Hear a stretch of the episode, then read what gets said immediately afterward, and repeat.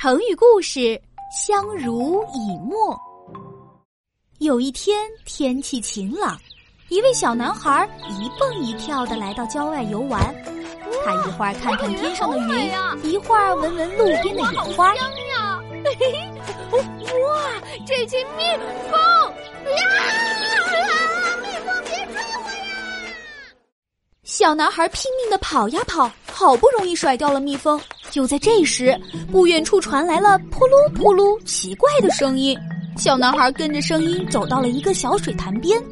小男孩伸长脖子一看，哎呀，水潭已经快干涸了。一条大鱼和一条小鱼正痛苦的扭动着身体。啊，我好渴呀，好想咕嘟咕嘟喝几口水呀。啊，我的身子好干，好想扑通扑通跳进水里游泳啊！嗯，你们怎么待在干涸的水潭里呀？啊啊，太阳火辣辣的。水潭里的水快被晒干了，我们也快被晒成鱼干了。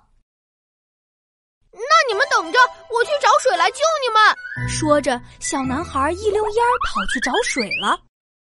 太阳越来越大，照的人睁不开眼睛。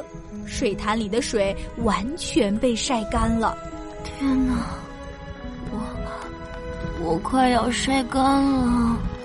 放心吧。那个小男孩会找水来救我们的。我嘴里还有一点水，我先吐一点，给你润湿身体吧。